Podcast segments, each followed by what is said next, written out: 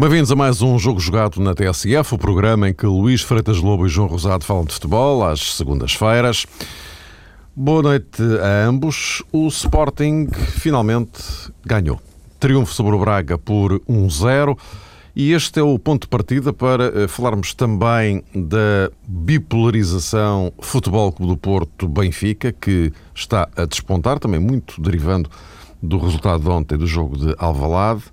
Uh, um, um, Sporting de Braga, por outro lado, que nesta altura tem sete jogadores na seleção nacional, bem sei que muito por via das multas, das muitas lesões que uh, afetaram as escolhas iniciais de Paulo Bento, mas de qualquer forma um dado significativo sobre o qual acho que também vale a pena falarmos aqui hoje. Mas vamos uh, por ordem de entrada em cena, porque vendo bem tudo isto está muito mais encadeado do que parece. Luís, uh, o Sporting ganhou. Que significado é que este triunfo tem nesta conjuntura concreta? Tem bastante significado. Em primeiro lugar, boa noite e um abraço a todos tem bastante significado, sobretudo olhando aquilo que era o, e que é, como é evidente, o, o momento do, do Sporting. Na, é evidente que não resolve problemas de fundo com, com esta vitória, mas pode permitir que a equipa tenha outra margem de emocional agora para, para crescer no, nos próximos jogos. Vamos ver, a partir do momento em que a equipa agora venceu um adversário como o Braga, o que lhe permite aproximar um pouco do, do terceiro lugar, pode-lhe dar essa margem de, de, de crescimento.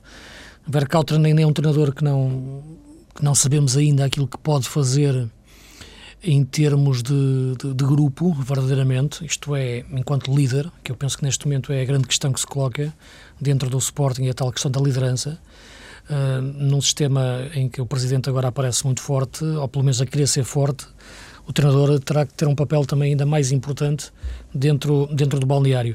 Fazer o seu grupo e perceber se aqueles jogadores conseguem entre si uh, definir um grupo forte que agarra a equipa. Uh, o facto de ver Elias, capitão de equipa do, do Sporting no, nos dois últimos jogos, uh, no jogo de ontem no jogo com o Genk, é um sinal, não é? Porque era um jogador que estava um pouco zangado com o mundo não é? e, e já tinha, estava afastado praticamente daquilo que era o protagonismo de balnear do Sporting. Portanto, parece-me que há uma tentativa de detectar novos líderes para esta equipa, aqueles que sejam mais capazes de, de encontrar eh, as chaves do, do balneário. E nesse aspecto, o fator Elias, como eu tenho visto, vindo a referir muitas vezes ao longo dos tempos, é muito importante, quer como pelo jogador que é, quer por aquilo que pode ser dentro da equipa. Uh, e nisso vamos ver. Ontem, o, o, no jogo em si, o Sport ganhou o jogo como poderia ter empatado ou perdido, não é? Porque foi um jogo de igual para igual, enquanto que o Braga entrou mal na primeira parte, mas dominou a segunda e, e termina a, a, a, atacar muito. Penso que o Bezeiro tem que rever muitos conceitos deste Braga.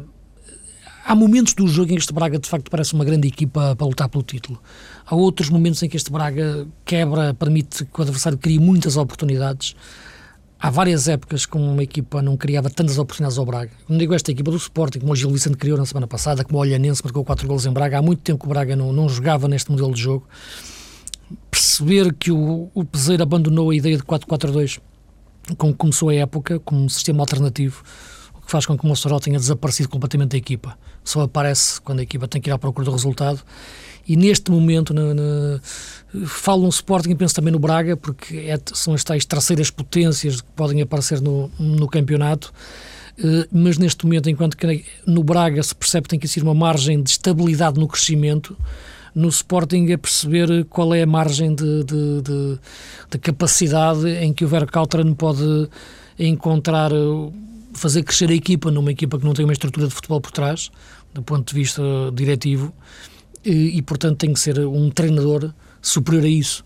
Uh, que margem tem o Vera Caltran para isso neste momento ainda, ainda não sei, ainda não, é, é, difícil dizermos porque não conhecemos o treinador, uh, quer no nível tático, quer no nível, o nível humano.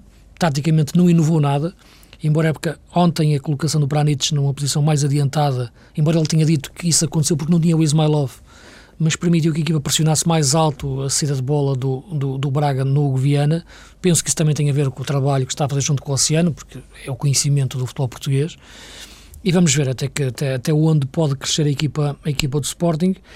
Difícil, porque, como repito, é um treinador uh, contra o mundo neste momento e o Verkaltrin é um, um alien no, no, futebol português, ainda está, ainda está a conhecer o que é o nosso futebol aos poucos e o Sporting em, em particular, não é? João, e, e, e, agora? Agora uh, o, o, Sporting, uma vez que já está fora da Taça de Portugal, vai ter um bocadinho mais de tempo para acertar algumas agulhas, ou Verkautren para acertar mais eh, algumas agulhas. É verdade, vamos ver se será ou não. Embora, convém não esquecer que na próxima semana e ainda antes de regressar ao campeonato, o Sporting tem um jogo absolutamente crucial em Basileia. Sim, às vezes as paragens eh, no campeonato eh, são benéficas para as equipas que precisam de tempo, mas por outro lado coloca-se a questão em torno do momento de forma anímica. E o Sporting ontem ganhou uma embalagem muito importante, porque ganhou de facto o Sporting Braga e se calhar desejava que o campeonato eh, não ficasse já interrompido para dar sequência a esse bom momento de restauro da equipa. Foi uma vitória com amplo significado, até para o presidente, porque Godinho Lopes também tinha muita coisa em jogo, conforme se viu naquele convite que endereçou António Salvador para visitar o Museu do Sporting, ao qual António Salvador respondeu, penso eu, com grande elevação e também eh, com bom espírito, e isso eh, foi positivo para o ambiente no jogo. E ainda por cima, o Sporting com Portugal conseguiu ganhar uhum. a partida, e isso tornou-se muito importante para um homem, como disse o Luís, que já tratou de instaurar um novo estilo. Ele próprio se autoprogramou Uh, nesse sentido, para adotar, digamos que uma postura mais ao jeito de Pinta Costa e de Luís Filipe Vieira, e perante esta conduta diferente de Godinho Lopes, era toda a conveniência que o Sporting, dentro das quatro linhas, fosse capaz de ganhar o jogo e conseguiu, com muita dificuldade, porque de facto o Braga apareceu completamente diferente na segunda parte. É um problema que muitas vezes acontece com este Braga. José Peseiro falou sobre isso no fim da partida, não se quis alongar muito em explicações. Ele próprio confessou que na altura não tinha os dados disponíveis para fazer uma interpretação cabal para este problema. O Sporting Clube de Braga, pelos vistos, gosta de dar meia parte ou uma parte do jogo de avanço, mas isso depois, perante equipas como o Sporting ou como este Sporting de Verkautren, eh, tem custos.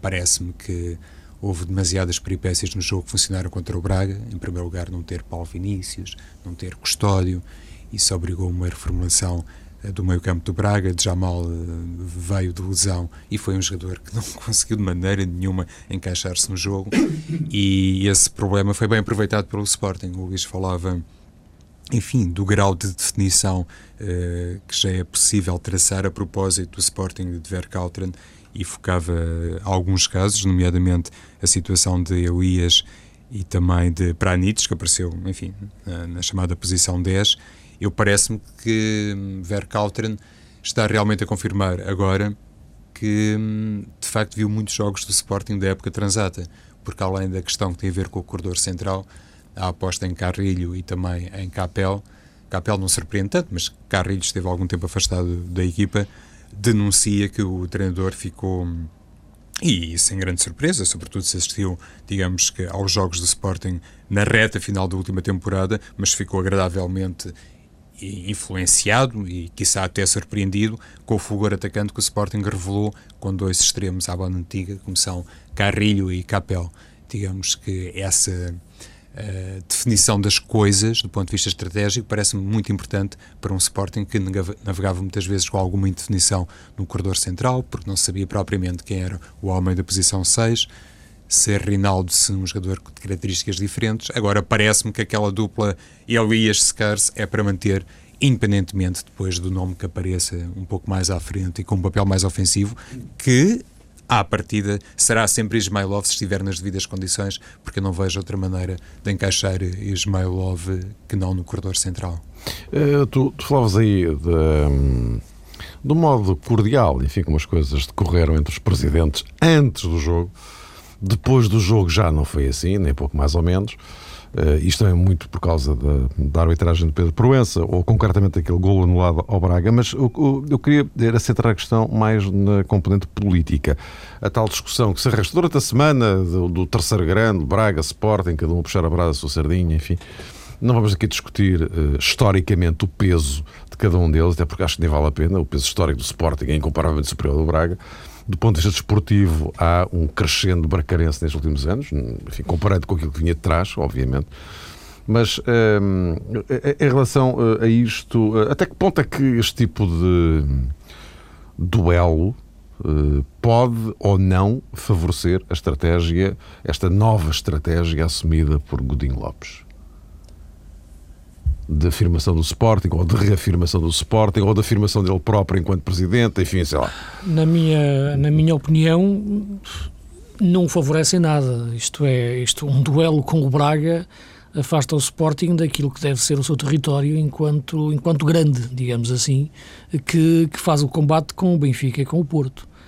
Eu penso que, que o número que ontem o Presidente do Sporting fez, que enfim, sentiu-se algo ferido pelas declarações do Presidente do Braga durante a semana, dizendo que era a terceira, terceira potência, outro, embora não tenha colocado em causa a grandeza do Sporting, estava-se a referir a questões desportivas nos últimos anos, e aí tem, o Braga tem, de facto, tido grandes prestações superiores à do Sporting, em termos de, de luta pelo título Porque e presença, é, é, e presença é, boa verdade, Em boa verdade, mas, naquela entrevista na, na Bola TV, Sim. O António Salvador não disse exatamente que o Braga era o terceiro grande uh, do desporto. Não foi, não foi bem isso que ele disse. Sim, mas, mas era a terceira, mas, terceira mas potência deixa, do. Ah, mas deixa cair um pouco, claro, como, é, claro, como, claro. como é evidente.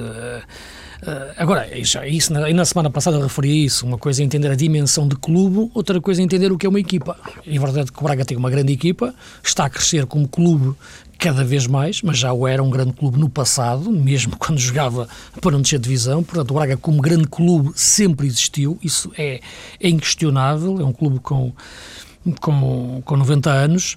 Agora, aquilo que, que me parece é que, do ponto de vista desportivo, o crescimento do Braga é, é fantástico nos últimos anos. Agora, a dimensão social.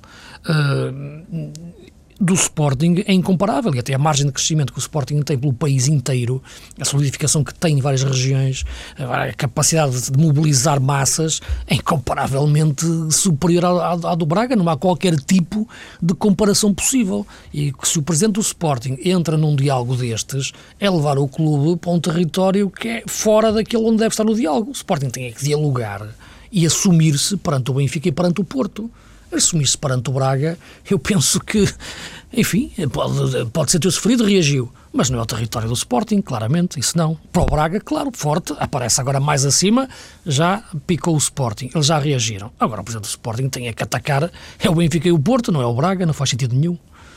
Eu estou plenamente de acordo com o Luís, mas acho também importante sublinharmos nisto que é ótimo para o futebol português ter uma equipa que se intromete é ainda claro que mediaticamente neste tal território que muitas vezes é reservado eh, para um, Futebol do Porto, Benfica e Sporting Clube Portugal.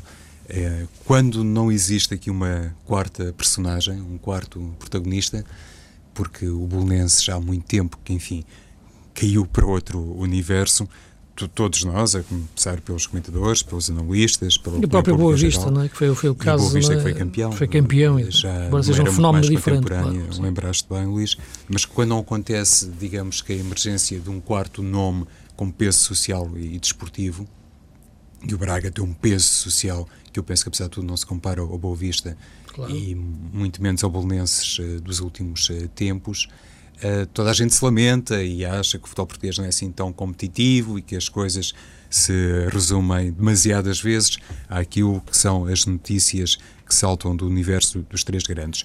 O Braga, de forma construtiva, se calhar também com alguma pedagogia à mistura, soube realmente assumir-se como uma equipa capaz de incomodar os outros.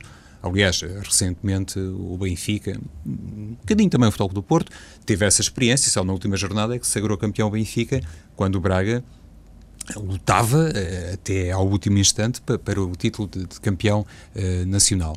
Por isso, parece-me que esta, este trabalho, esta fase do, do Braga que está inteiramente associada ou maioritariamente associada, é melhor dizer assim, é mais justo, a António uh, Salvador, reflete um percurso que muitas vezes também nos eh, deixa num terreno de comparação com aquilo que foi o crescimento uh, do Futebol Clube do Porto há muitos anos.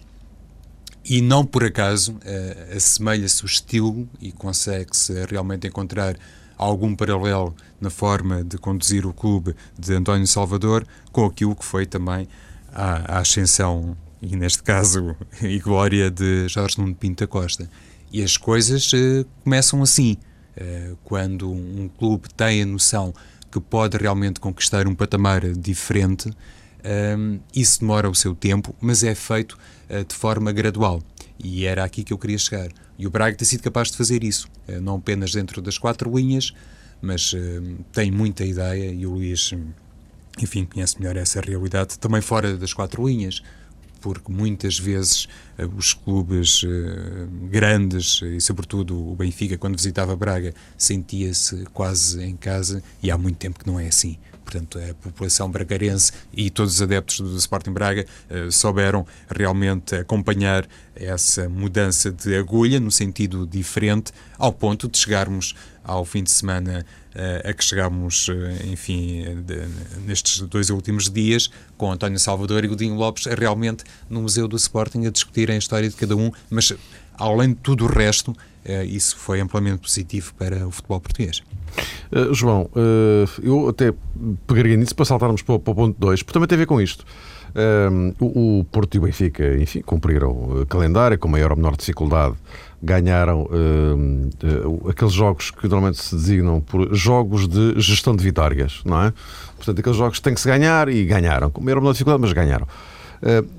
face a esta derrota do Braga, começa, ou cavou-se um fosso um pouco maior ainda, entre os dois da frente e o, e o terceiro continua a ser o, o, o Braga. Esta bipolarização que já se detectava desde o início do campeonato uh, parece estar a acentuar-se. Uh, começa. É entendível que se possa dizer nesta altura que já é irreversível. Não sei se. Lembrando que na próxima jornada há um Braga-Porto, não é? Parece-me que realmente. É, esta distância não é nova, Mário. Ou seja, o facto eh, de estarem Porto e Benfica num patamar diferente todos os outros, há muito tempo que acontece no futebol português. Lá está, de vez em quando, com a intromissão de um Braga, mais episodicamente ainda nos últimos tempos com a intromissão do Sporting Clube Portugal, mas isto é um registro histórico que vem de há muito tempo. Lá está, quando recuamos no tempo, eh, quando Uh, voltamos para 1970, e depois 80, e depois 90, e depois a década de 2000, percebe-se que esta, este surgimento do Futebol Clube do Porto como grande potência do, do, futebol português originou isso, a tal bipolarização de, de, que falavas. E, evidentemente, e não é a primeira vez que falamos sobre isso, o Sporting Clube Portugal foi o primeiro grande prejudicado com isso. Não acompanhou esta evolução do Mas eu, eu iria mais longe, longe né? no caso concreto desta temporada, não é? olhando para a classificação, para o modo como as coisas começam a. Já, já vinham a desenhar-se atrás, mas começam a acentuar-se. Eh, esta, eh, a luta pelo título pode já dizer-se que está resumida a Porto e Benfica. Não, mas, Omar, insisto nesta questão. É, o facto de muitas vezes é, os clubes se programarem em função também dos seus êxitos é, desportivos ajuda a, a, chegarmos a esta situação que não encerra nenhuma surpresa. Uhum. Matematicamente, claro que as coisas não estão claro, resolvidas, claro, claro, mas eu penso que a tendência não é nova. Devemos olhar para isto como sempre olhamos, como uma consequência natural da forma como os clubes, o Luís há bocado tocava nesse aspecto, uh, costumam, digamos que, eh, olhar por cima do ombro para o rival. Porto e Benfica fazem isso há muito tempo. Eles uh, não facilitam, uh, não olham para o segundo lugar, nem muito menos para o terceiro. Espreitam sempre a possibilidade de estar à frente na classificação. E é esta forma de estar eh, esta hum, tendência para colocar sempre a fasquia no ponto mais alto, depois ajuda Porto e Benfica a separarem-se todos os outros. Com as devidas comparações, se olharmos para o Campeonato Espanhol, também é um pouco assim. Existe Barcelona existe Real Madrid e depois existem os outros todos. Eh, no futebol português, numa dimensão completamente diferente, penso que realmente Benfica e Futebol do Porto assumem quase o, mesmo papel extraordinariamente baseados nesta perspectiva muito saudável do ponto de vista desportivo, que é olhar sempre para cima e nunca para o terceiro lugar ou para o quarto. E portanto, Luís, o tal Braga-Porto da próxima jornada é um bocado sim ou sopas para o Braga, é isto? Eu penso que é um, um, jogo muito importante em função dessa tal bipolarização na luta uhum. pelo título esta época que tu referes. De facto, uma derrota do Braga e uma vitória do Porto cavam fosse de nove pontos, o que, o que, é, o que é, são muitos pontos num campeonato curto como o nosso, de 16 equipas apenas e 30 jogos, e, e, com poucas hipóteses das equipas grandes perderem assim pontos tão, tão facilmente e as outras não perderem, como é evidente. Uh, agora, aquilo que me parece é que essa bipolarização, no entanto, não é assim tão natural ou tão habitual como possa parecer à primeira vista. Porque se nós pensarmos bem o que têm sido os nossos campeonatos nos últimos 20 anos, há 20 anos que o Benfica não ganha um campeonato ao Porto, do ponto de vista de disputa direta. Desde os golos do César Brito, em 92, nunca mais houve uma disputa pelo título Benfica-Porto que o Benfica o ganhasse. Ou até que existisse de forma mais, mais, mais, mais dura até o final do campeonato. Os campeonatos que o Benfica ganhou, que foram três desde essa altura, ganhou os dois ao Sporting, em luta com o Sporting. Foram anos em que o Porto quebrou, o ano dos três treinadores uh, e, e, o, e o ano anterior, que foi, que foi o ano do, do dos 6-3 ao Sporting, não é? Eh, em que o Porto também mudou de treinador, que foi, entrou o Bobby Robson até, naquela altura saído do Sporting, e o outro foi um campeonato ganho ao Braga, portanto, até a última jornada. Portanto, sempre que lutou com o Porto, lado a lado, o Benfica perdeu, desde 92. Portanto, há 20 anos que não ganha um campeonato ao Porto pelo que essa bipolarização não é assim tão normal. Uh, Benfica Porto lutar pelo título sozinhos uh, e muito menos o Benfica ganhá-lo. Portanto, este é o grande desafio que se está a colocar, que se está a começar a desenhar eh, para esta época. Porque estamos a ver um Sporting ainda muito longe é muito difícil o Sporting recuperar. E o Braga, falta alguma consistência na minha, na minha leitura neste momento para aguentar uh, o embate, sobretudo porque está a jogar a Liga dos Campeões ao mesmo tempo, o que é diferente, porque o Braga que lutou pelo título da última jornada com o Domingos não jogou competições europeias foi eliminado logo na pré-eliminatória por uma equipa sueca, o Elfsborg, uh, da Liga Europa, no caso. E, portanto, isso é muito importante. Vamos ver, eu acredito que o Braga possa recuperar e aproximar-se, mas eu acho que essa bipolarização é cada vez mais tendência neste, neste campeonato, mas um desafio enorme uh, ao Benfica, porque há 20 anos não ganha um campeonato ao Porto. Uh, João, não sei se acrescentar mais alguma coisa em relação a este não, a, tal bipolarização. Tem razão nesta, nesta questão, de facto. Uh, embora me pareça, e, e o meu raciocínio há pouco ia mais no sentido de que as grandes potências do futebol português são indiscutivelmente Benfica e Futebol Clube do Porto. Nas últimas uh, décadas parece-me uma coisa normal competirem um pouco à frente dos outros. eu acho que normalmente no Futebol Clube do Porto e o contrário também é verdadeiro. No Benfica há uma preocupação mútua com aquilo que se passa uh, na luz, pensa-se naquilo que se fabrica, que se equaciona e que é construído no Dragão. E o contrário também é verdadeiro. Ninguém mais se preocupa verdadeiramente com os outros. Uh, Queres dizer que na, na definição de alvos principais, para o Dragão é a luz e para a luz é o Dragão? Penso que sim, Mário. Não, não há aqui, digamos, uma perspectiva com o devido respeito pelos outros uh, clubes, mas também há questões que sustentam e, e servem de justificação para o falhanço de outros clubes. Agora não temos tempo para as abordar, mas julgo que no caso do Benfica e do Futebol do Porto há a noção mútua que se no outro lado as coisas não correrem bem, uh, enfim, metade do caminho para o título está, está aberto. O resto depois é uma questão de mais vitória e menos vitória. Uh, aparece um intruso como o Boa Vista, pode aparecer episodicamente o Sporting a ganhar dois campeonatos em, no espaço de dois anos, ou três anos, melhor dizendo, mas tudo o resto se resume, digamos, que é essa paisagem azul e branca e, no caso do Benfica, encarnada. Uh, e já agora, aproveitava, como disse no início, está tudo ligado, avançaria para a seleção, porque uh, face a esta razia, as lesões múltiplas que atingiram aquelas que seriam as escolhas prioritárias do, do Paulo Bento, uh, Cristiano Ronaldo incluído, por causa daquela cotovelada absolutamente inacreditável que ele sofreu ontem. Mas, perdão, dizia eu, por via dessas eh, lesões, uh, as segundas linhas ou as segundas opções de Paulo Bento centraram-se em muitos jogadores que atuam em Portugal. E onde? No Braga. Sete jogadores do Braga na convocatória para o jogo com o Gabão. Uh, e isto, Luís, levanta portanto, olhando para o plantel do Braga e também para o Porto, Benfica e Sporting, não é? Uh, isto, isto leva-nos a concluir que, uma vez que as primeiras opções, de uma maneira geral, de Paulo Bento, são jogadores que jogam no estrangeiro, não em equipas portuguesas, as alternativas, as segundas linhas, estão em Portugal, onde? No Braga. Portanto, Benfica, Sporting, Porto, digamos, para este campeonato não, não contam. Não. O microfone, vê lá, Luís. Não, não, não contam, mas aquilo que me preocupa mais, sinceramente, nem é a questão dos jogadores virem do Braga e não virem dos grandes que habitualmente têm jogadores de, de, de outro nível, digamos assim, dos grandes Benfica e Porto, digamos assim, habitualmente, historicamente. O que me preocupa é que isto revela uh, uma crise de valores no futebol português, sinceramente. Os jogadores do Braga têm qualidade, não é isso que está em questão, mas o problema é, já é, é mais, é, é, mais profundo e já venho a falar nele há, há largos meses, mesmo quando estávamos com a euforia uh, da, da, alienação do europeu. É a ausência de um naipe de jogadores de elite dentro do futebol português atualmente que te garantam uma, uma competitividade à seleção a top, uh, de identificares ali 23 jogadores que tu coloques a elite a jogar uh, a top nos grandes clubes uh, europeus. Tens muita dificuldade em encontrar isso.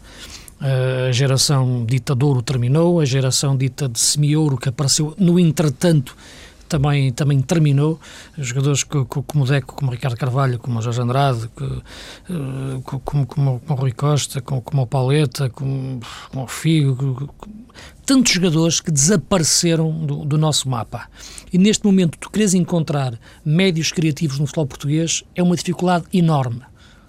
Isto é um, é um, debate profundo e por isso é que eu falava muitas vezes na questão da formação, na reestruturação dos edifícios das seleções eu não é que me dê um gosto particular ganhar campeonatos do mundo sub-17 ou, ou estar em sub-18 também.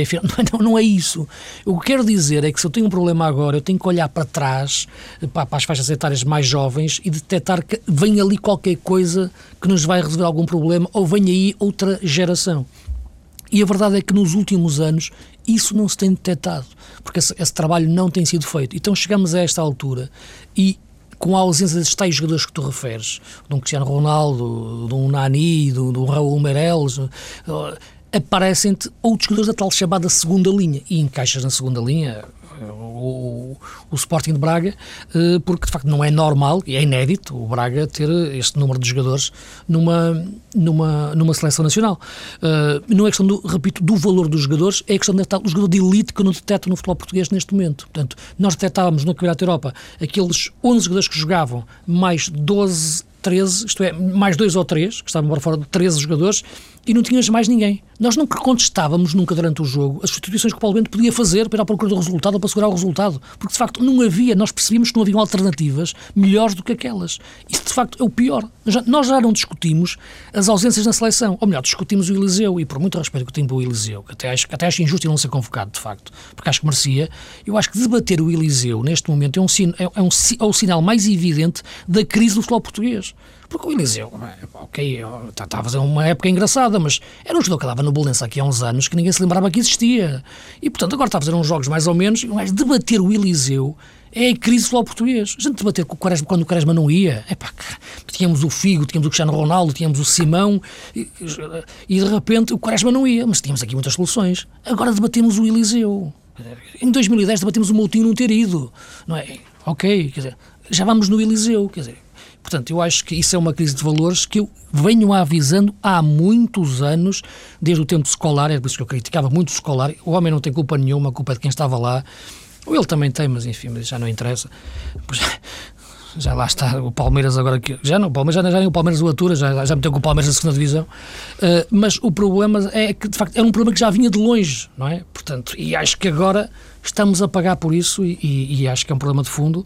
E ainda bem que existe o Braga e a política do Braga e um grande trabalho que está a ser feito no Braga de aproveitar os jogadores portugueses, eh, com contratações muitas vezes. Os jogadores que estavam no grandes, nos grandes e não foram aproveitados. E quando falo de grandes, atenção, o Braga também é um grande, mas as pessoas percebem o que eu quero dizer. Vieram de Porto e Benfica, a maior parte deles e Sporting, e o Braga está a aproveitá-los. E neste momento a seleção neste momento eh, está a viver muito com dessa, dessa segunda linha.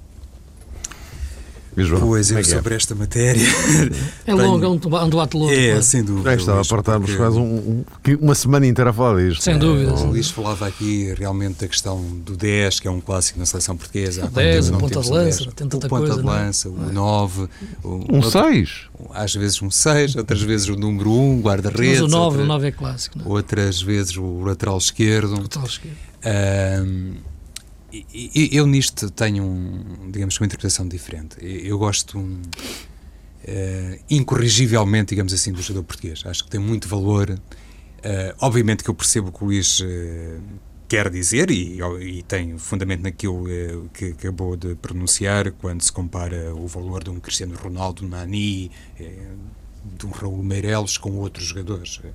Mas aí, convenhamos, também não é fácil encontrar de repente um substituto para Ronaldo ou para Nani. E esses jogadores de craveira mundial não abundam em nenhuma seleção do mundo. A Argentina não tem um substituto para Messi. Eu nem falo desses jogadores, oh João. Eu falo mais dos jogadores normais, como, como, como, como Petit, como, como, como Simão, uh, jogadores que podem fazer lugares uh, como o Jorge Andrade, como o Ricardo Carvalho, como o Bozingua, uh, como o Nuno Valente. Estou a falar de jogadores que, que aparentemente normais, mas que de facto têm um valor de elite que nós não detectamos agora no, no, em, nessa assim geração. Luís, é certo, mas se me perguntasse assim diretamente o que é que eu acho de um valor como João Moutinho, o que é que eu acho de um jogador como Carlos Martins, o que é que eu acho de um jogador como uh, Miguel Veloso, hum. eu não consigo estabelecer esse distanciamento tão gritante perante alguns nomes que, que referi. Sim.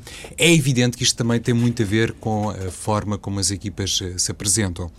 Nem mais o caso de Ricardo Quaresma. Então, porque é que Ricardo Quaresma não se afirma?